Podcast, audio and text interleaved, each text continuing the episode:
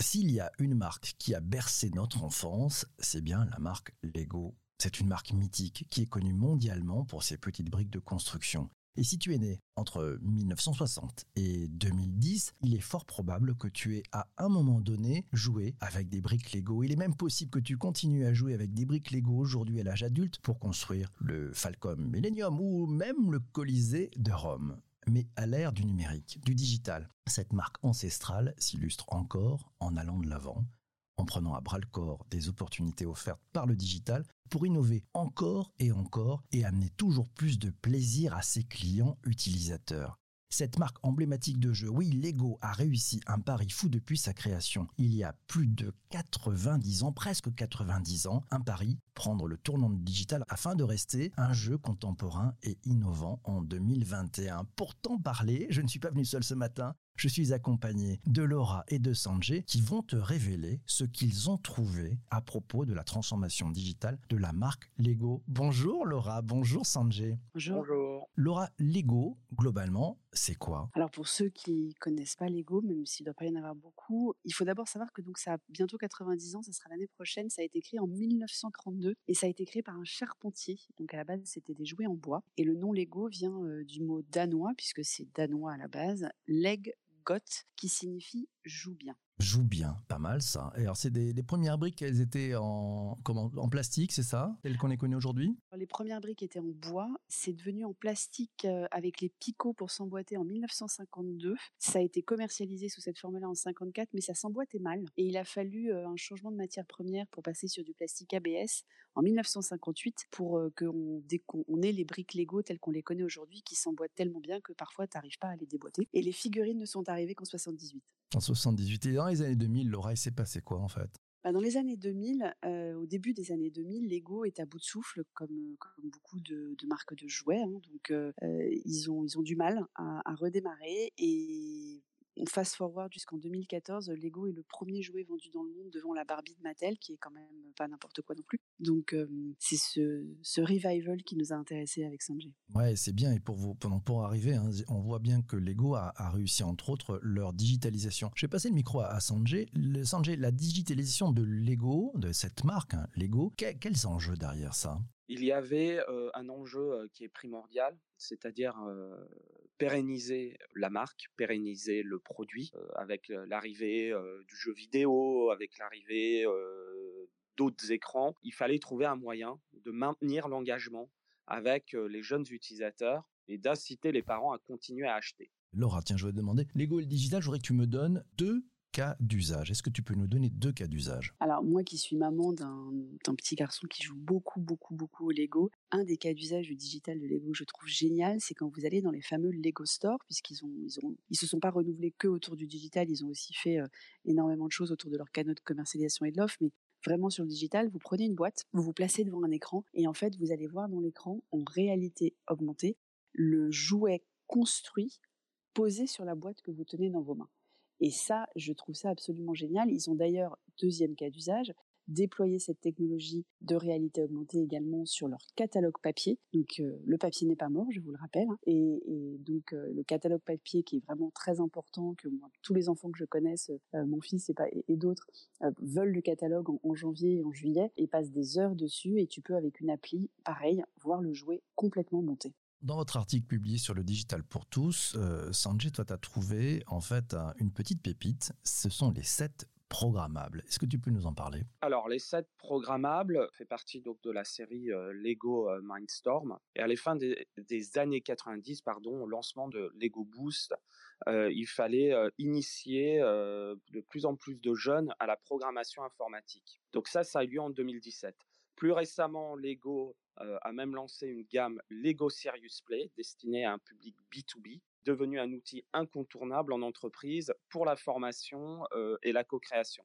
Donc c'est intéressant comme on a réussi à varier les usages en utilisant un, même produit. On vient de voir par les, cas d'usage que vous nous avez cités que c'est quand même une stratégie qui a été payante, hein, mais il reste encore menacé par de nouveaux acteurs. Laura, tu peux nous en parler un petit peu de ça? Ben En fait, on sait que aujourd'hui, le, temps que les jeunes, alors euh, Lego, même s'ils ont lancé la marque Duplo pour avant 7 ans, on va dire que Lego dans sa forme standard, c'est plutôt, c'est plutôt à partir de 7 ans. Et, et c'est vrai que les, les écrans et, et les contenus et les réseaux sociaux ont diminué le temps que les jeunes de, de 7 ans et plus jusqu'à l'adolescence consacrent aux, jeux physiques. Donc il y a un vrai enjeu. Ils ont sorti évidemment tous les sets programmables dont a parlé Sanjay, et puis ils se sont énormément diversifiés aussi avec des licences. Hein. Ils ont entre autres la licence Star Wars, ils ont la licence Harry Potter, ils ont créé leur propre leur propre licence, enfin leur propre gamme avec euh, par exemple Lego Friends et, pas mal de produits dérivés, y compris contenu justement pour être présent sur ces mêmes écrans qui occupent tant le temps des jeunes. Donc euh,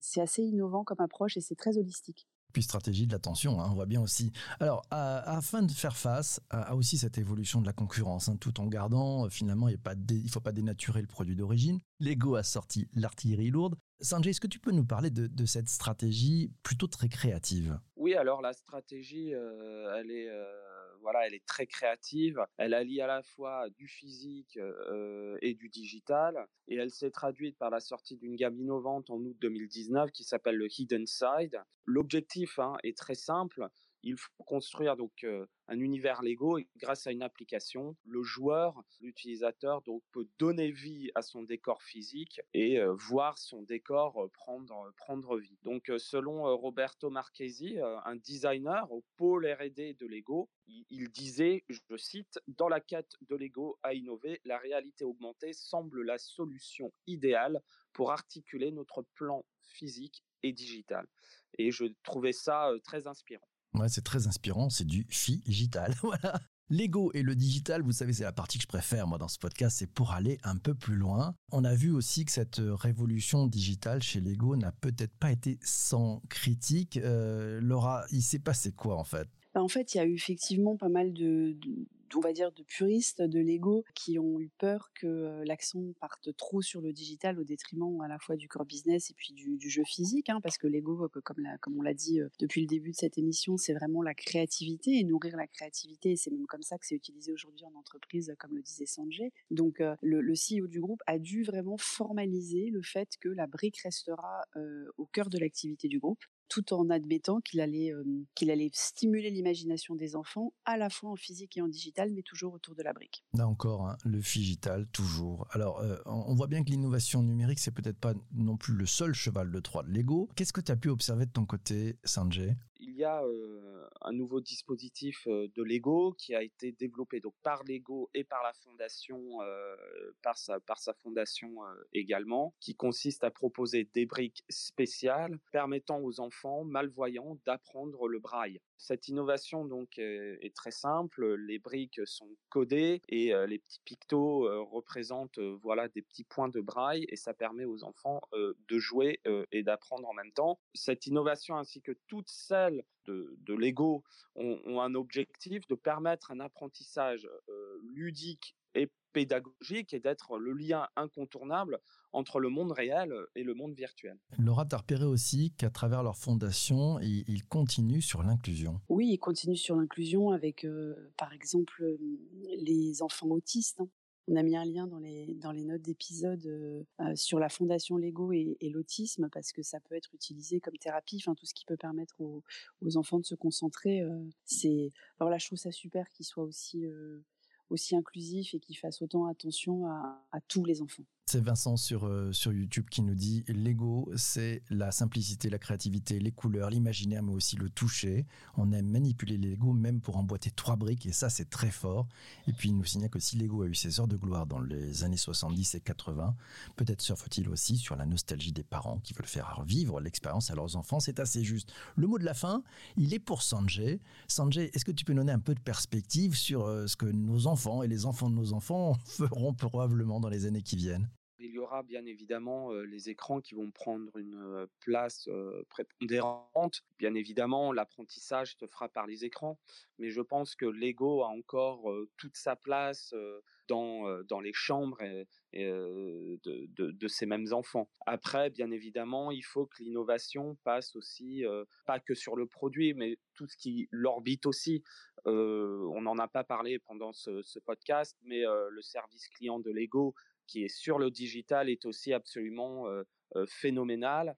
Et je pense que Lego a un bel avenir devant lui. Et puis parce qu'à travers, comme tu le disais, vous le disiez tous les deux dans votre, dans votre billet disponible sur le digitalpourtous.fr, toi qui écoutes ce podcast, c'est disponible dans les notes de bas d'épisode, tu peux trouver ça. Vous le disiez, à travers toutes ces évolutions, l'ego signifie toujours joue bien et ça, c'est fabuleux. Merci à toi d'avoir écouté cet épisode du podcast jusqu'ici. Merci à Sanjay et à Laura. On se retrouve très très vite sur une prochaine capsule d'audio-diffusion. Je te laisse, j'ai rendez-vous avec nos invités et toutes celles et tous ceux qui sont présents avec nous en direct sur YouTube, sur Twitter et sur Twitch. À très très vite. Merci à toi pour ton écoute.